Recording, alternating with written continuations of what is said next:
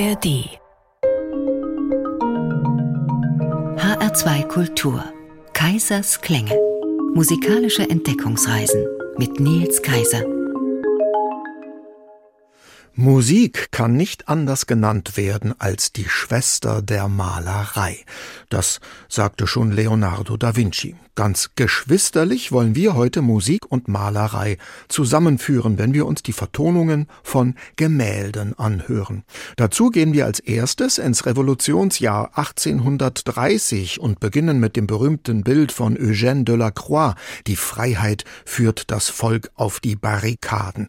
In Musik gesetzt hat das George Anteil und falls Sie dieses Gemälde vielleicht gerade nicht mehr so genau im Kopf haben, dann wird Ihnen Heinrich Heine jetzt gleich dazu die passende Bildbeschreibung liefern.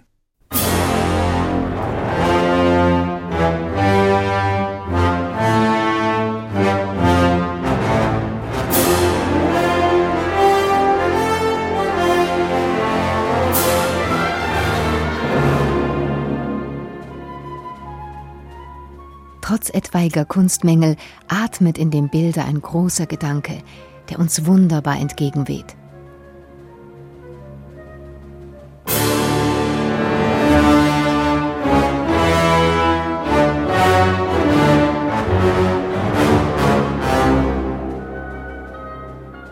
Eine Volksgruppe während den Julitagen ist dargestellt. Und in der Mitte, beinahe wie eine allegorische Figur, ragt hervor ein jugendliches Weib. Mit einer roten phrygischen Mütze auf dem Haupte, eine Flinte in der einen Hand und in der anderen eine dreifarbige Fahne. Sie schreitet dahin über Leichen, zum Kampfe auffordernd, entblößt bis zur Hüfte. Ein schöner, ungestümer Leib, das Gesicht ein kühnes Profil – frecher Schmerz in den Zügen, eine seltsame Mischung von Frühne, Poisson und Freiheitsgöttin. Dass sie eigentlich letztere bedeuten solle, ist nicht ganz bestimmt ausgedrückt. Diese Figur scheint vielmehr die wilde Volkskraft, die eine fatale Bürde abwirft, darzustellen.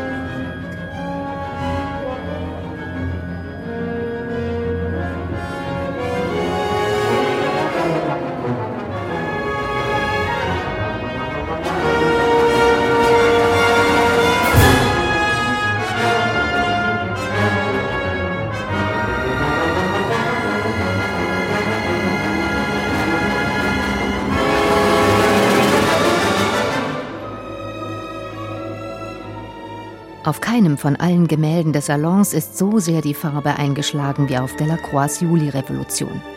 Indessen eben diese Abwesenheit von Firnis und Schimmer, dabei der Pulverdampf und Staub, der die Figuren wie graues Spinnweb bedeckt, das sonnengetrocknete Kolorit, das gleichsam nach einem Wassertropfen lechzt. Alles dieses gibt dem Bilde eine Wahrheit, eine Wesenheit, eine Ursprünglichkeit und man ahnt darin die wirkliche Physiognomie der Julitage.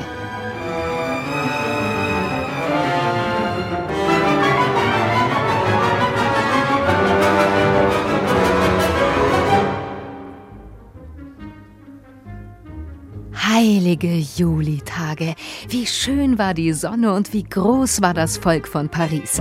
Die Götter im Himmel, die dem großen Kampfe zusahen, jauchzten vor Bewunderung, und sie wären gerne aufgestanden von ihren goldenen Stühlen und wären gerne zur Erde herabgestiegen, um Bürger zu werden von Paris.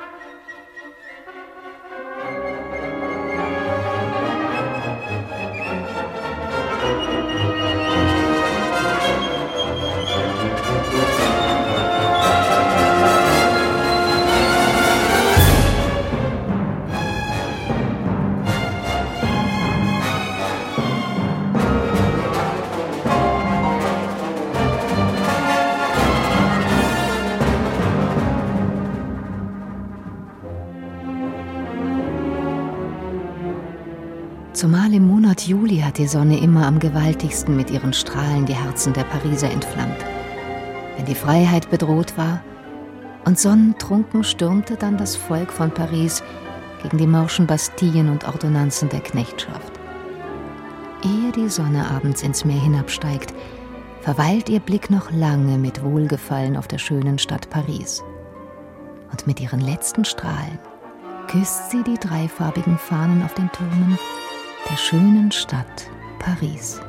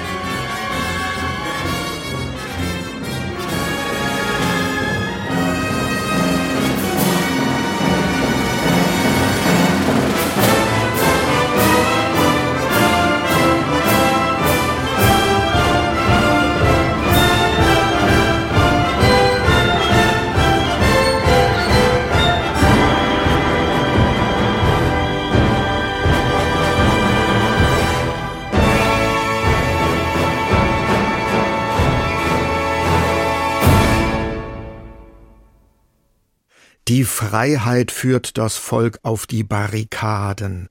Das berühmte Gemälde von Eugène de la Croix dient als Vorlage für die sechste Sinfonie von George Antheil. Der Amerikaner hat sie 1948 komponiert. Den ersten Satz hörten wir mit dem HR Sinfonieorchester unter Hugh Wolf. Dieser Satz ist eigentlich ein regelrechtes Collagenstück. Anteil jongliert hier mit Motiven aus der achten Sinfonie von Schostakowitsch, mit Märschen, Volksliedern und der Internationalen.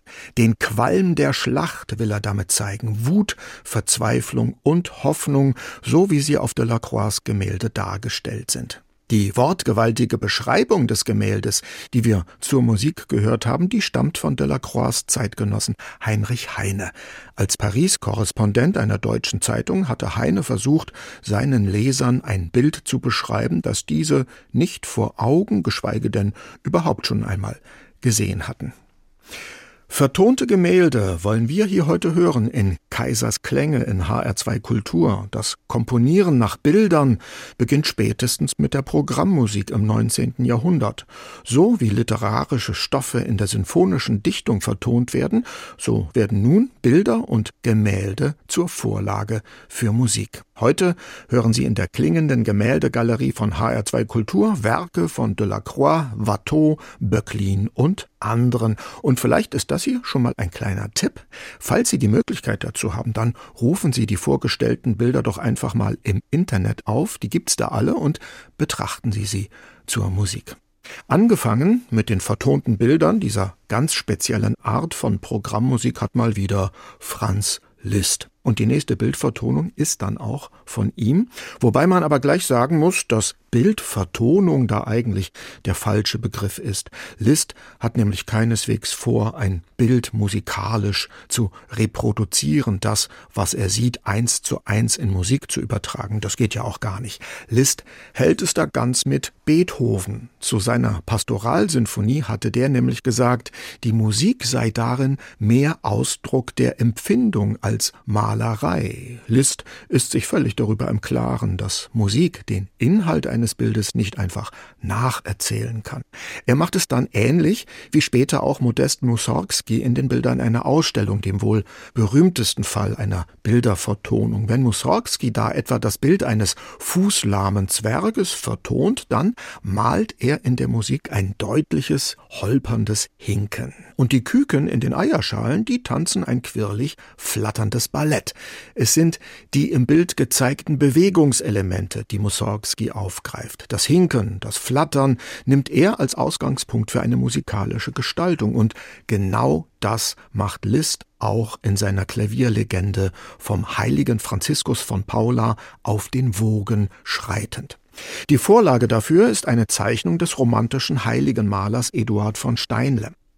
Die Meereswellen, die man auf dem Bild sieht, beginnen in der Musik auf einmal sich zu bewegen. In immer höheren musikalischen Bögen wogen sie hinauf.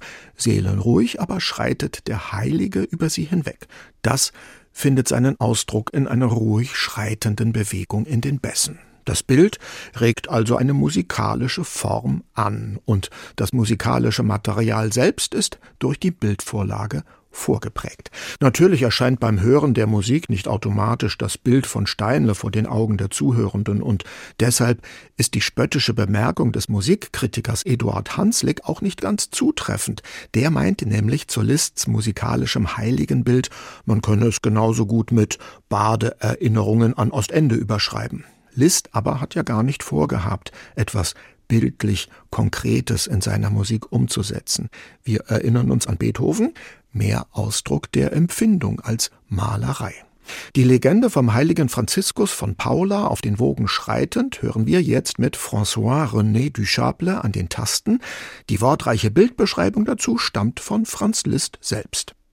den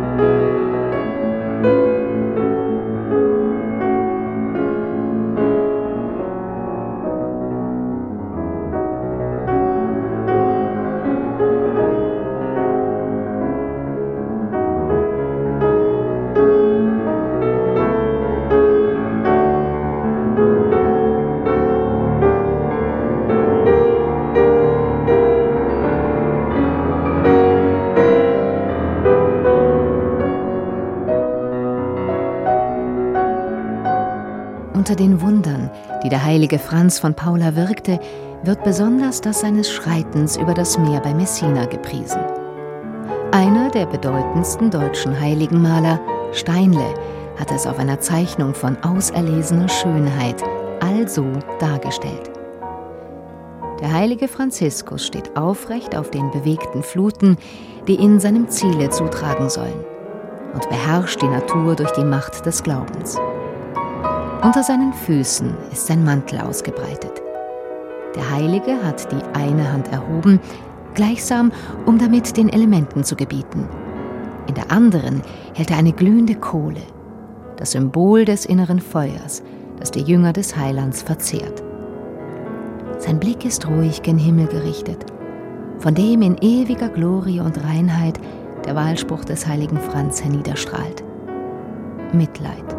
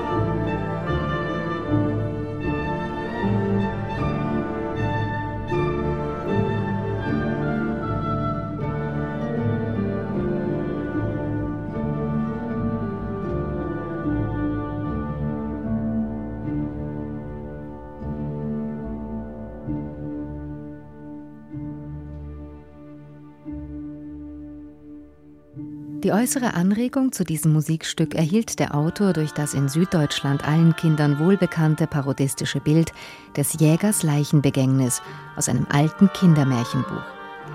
Die Tiere des Waldes geleiten den Sarg des verstorbenen Försters zu Grabe. Hasen tragen das Fähnlein, voran eine Kapelle von böhmischen Musikanten, begleitet von musizierenden Katzen, Unken, Krähen und so weiter – und Hirsche, Rehe, Füchse und andere vierbeinige und gefiederte Tiere des Waldes geleiten in possierlichen Stellungen den Zug.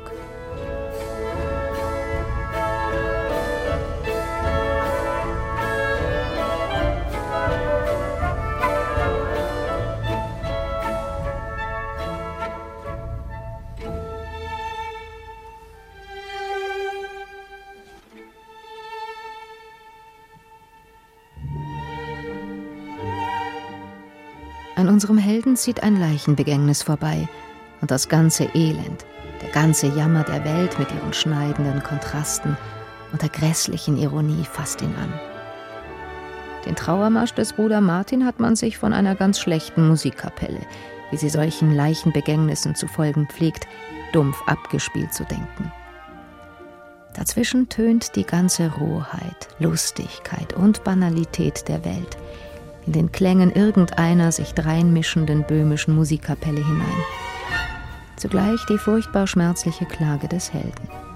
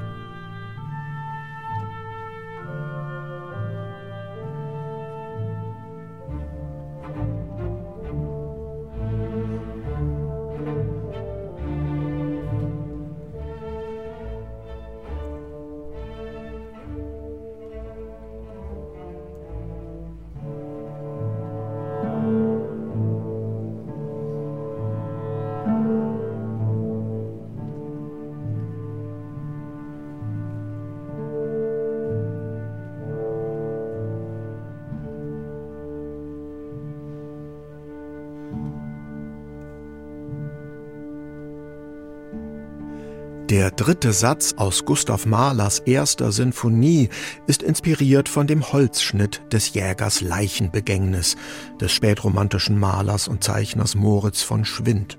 Mahler hat damit die Groteske in die Musik eingeführt, eine verkehrte Welt in Tönen. Schwinds Kinderbild zeigt die Tiere des Waldes, wie sie hinter dem Sarg des Jägers hergehen, mit riesigen Taschentüchern, als wären sie trauernde Anverwandte. In Wirklichkeit jubilieren sie klammheimlich, eine Parodie, die das Traurige zum Lustigen verkehrt.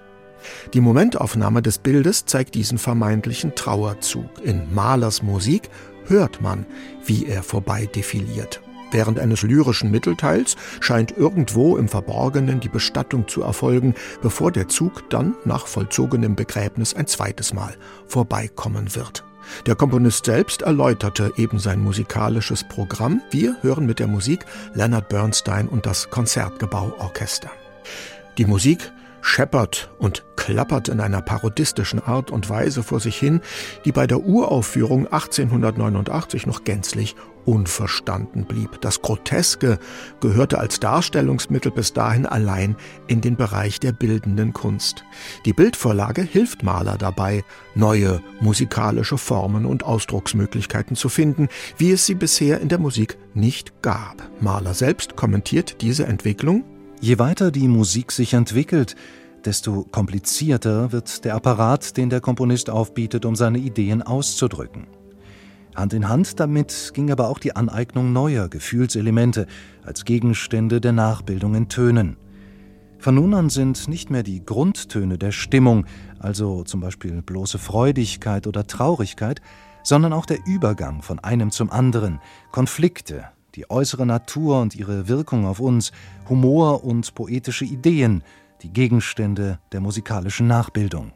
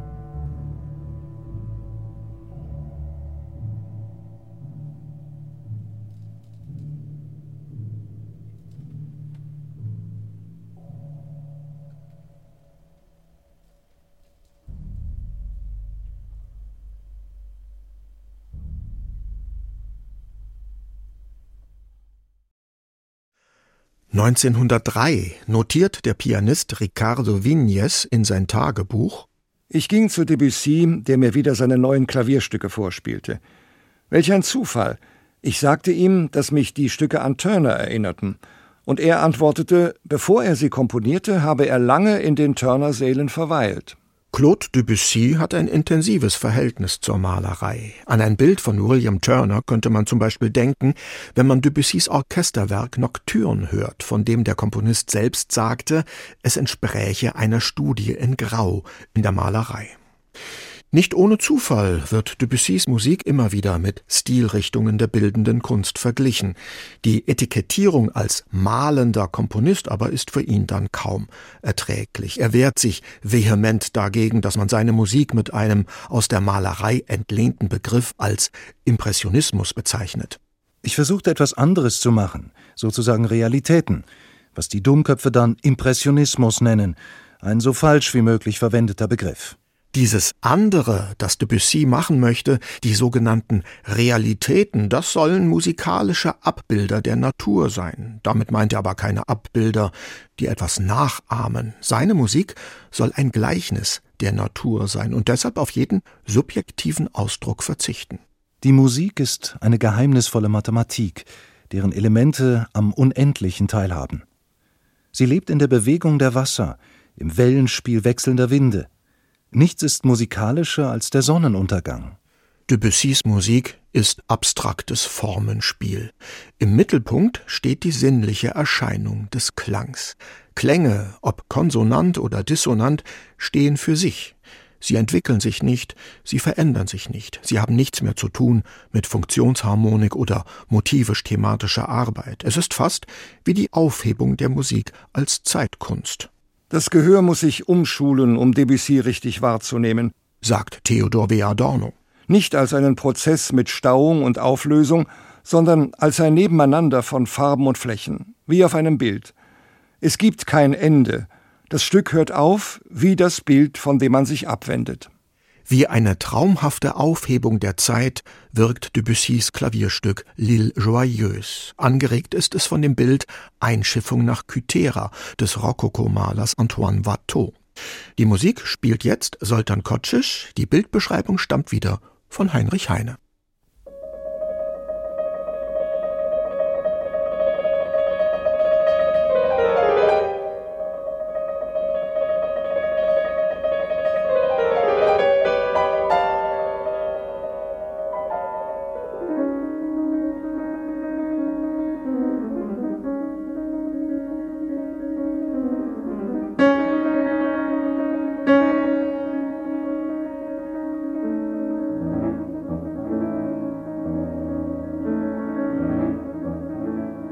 Insel Kythera ist Aphrodites Insel, das Land des ewigen Frühlings, des glückhaften Lebens, die Insel der Sirenen. Ein Zaubereiland, wo das Leben nur aus Freuden besteht und alles Weinen ein Jauchzen ist. Sehnsuchtsvolle Erwartungen von Erlösung und von Wundern werden von den Pilgern, die der Betrachter anhand der Hüte und Stäbe identifiziert, an das Eiland geknüpft. Jedoch in der Zeitenthobenheit des Festes am Ufer in der Liebe der angeblichen Reisenden zueinander liegt bereits die himmlische Verzückung. Die Liebespaare brechen nicht auf und sie kommen nicht an, weil es keiner Reise mehr bedarf. Die Sehnsucht ist ihnen von ihnen selbst stillbar.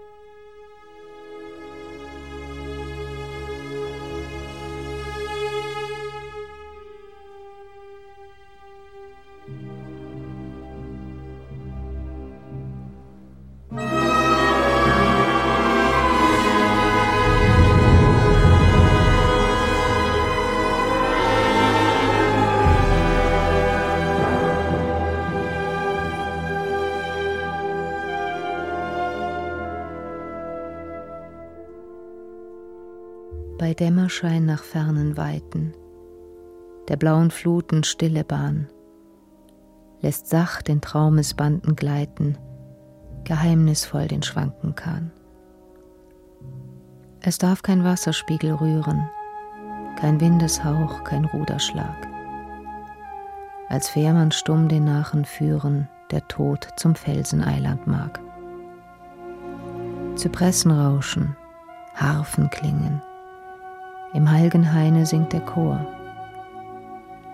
Der Geist entfaltet seine Schwingen, befreit zum Licht, er wallt empor. Auf Kampf und Streit folgt Sabbatwonne, nun endet Trauer, Klage, Pein. Nun haucht der Wahrheit Strahlensonne ins Herz des Friedens Balsam ein.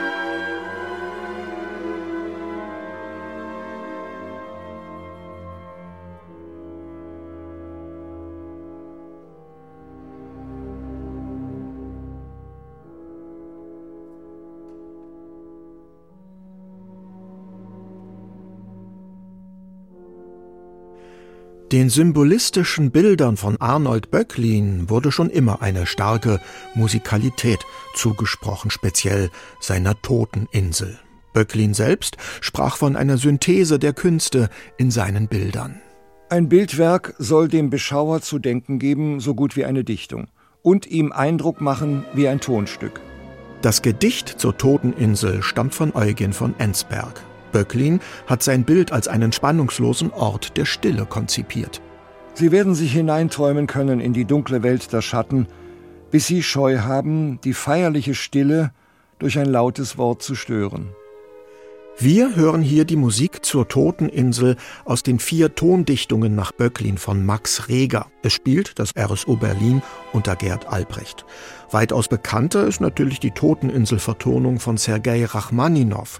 Die feierliche Stille, von der Böcklin spricht, ist aber eher bei Reger zu hören. Rachmaninow hat die Überfahrt zu der Friedhofsinsel auskomponiert. Bei Reger hingegen scheint die Zeit still zu stehen. Er lässt das Bild auf sich wirken. Die Musik hat, wie schon bei Debussy, keinen zielgerichteten Ablauf mehr.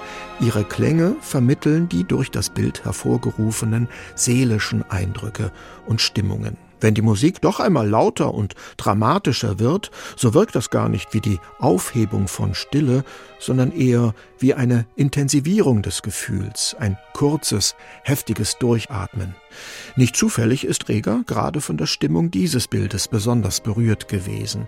Auf einer Ansichtskarte, die den ruhigen Obersee in den Berchtesgadener Alpen vor einem gigantischen Bergmassiv zeigt, vermerkt er 1898 dieser See, in Natur gesehen, ist meine Musik. Bitte dich, betrachte die Karte genau.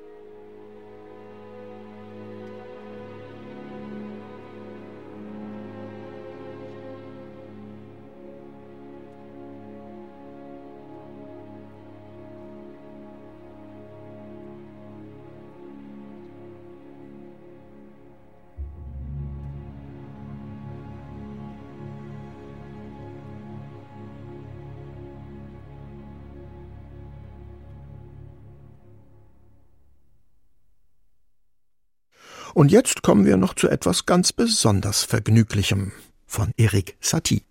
Die Schaukel.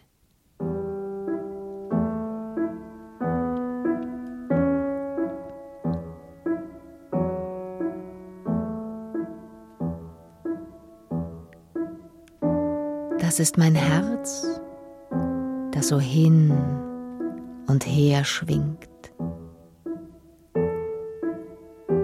Ihm wird nicht schwindlig.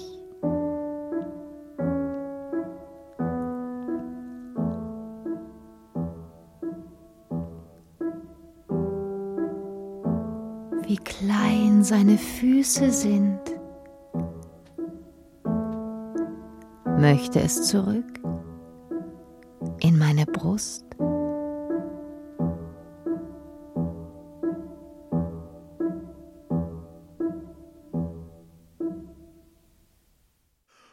Da hat die Schaukel auch schon keinen Schwung mehr.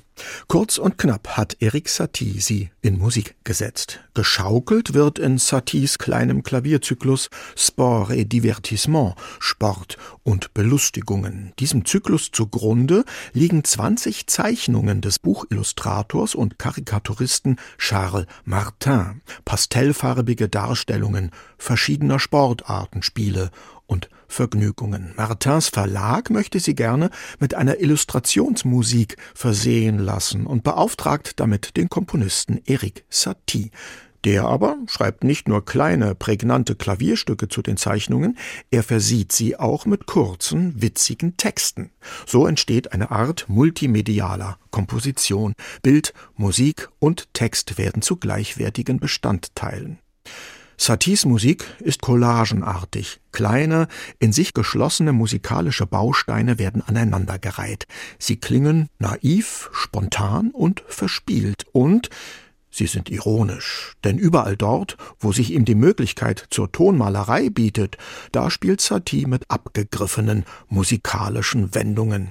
Sie sind eine Parodie auf die nachahmende Programmmusik.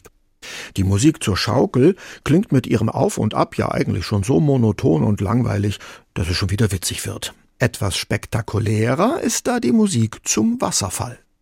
Der Wasserfall. Sofern Sie ein starkes Herz haben, wird Ihnen nicht allzu übel dabei werden. Ihnen wird sein, als fielen Sie von einem Gerüst. Sie werden sehen, wie eigenartig das ist.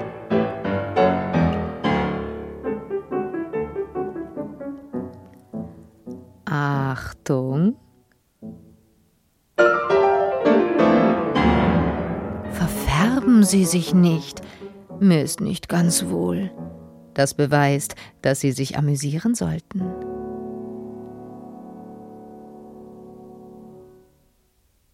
Der Wasserfall aus den sportlichen Belustigungen von Erik Satie.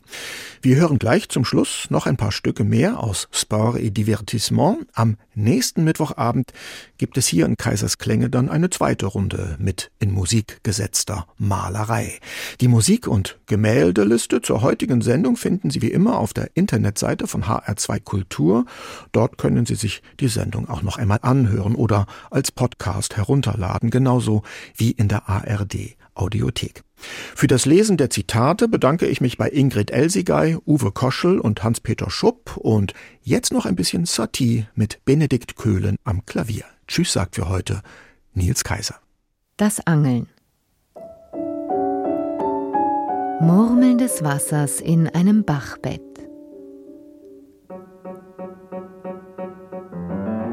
Kommt ein Fisch an, ein weiterer, Zwei weitere. Was gibt's? Da ist ein Angler, ein armer Angler. Oh, danke. Jeder kehrt zu sich nach Hause zurück, selbst der Angler. Murmeln des Wassers in einem Bachbett.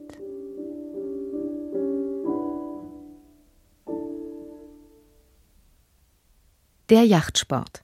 Was für ein Wetter.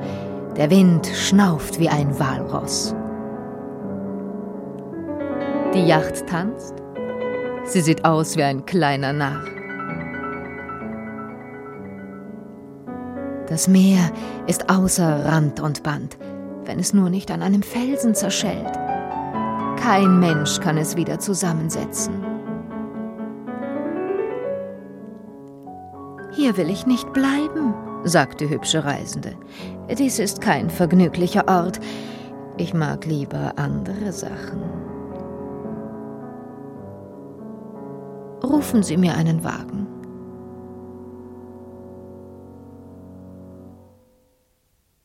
Das Bad im Meer. Das Meer ist groß, Madame. Auf jeden Fall ist es ziemlich tief. Setzen Sie sich nicht auf den Grund, da ist es sehr feucht. Hier kommen die guten alten Wellen. Sie sind ganz voll Wasser. Sie sind ja ganz nass. Ja, Monsieur.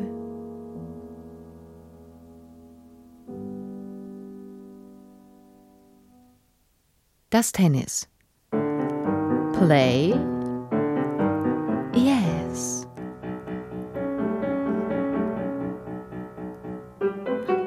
Oh, guter Aufschlag. Was hat er für schöne Beine? Er hat eine schöne Nase. Oh, ein geschnittener Aufschlag.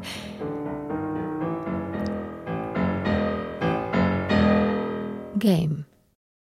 Mehr Podcasts zu unterschiedlichen Musikstilen und Themen gibt es jederzeit in der App der ARD Audiothek.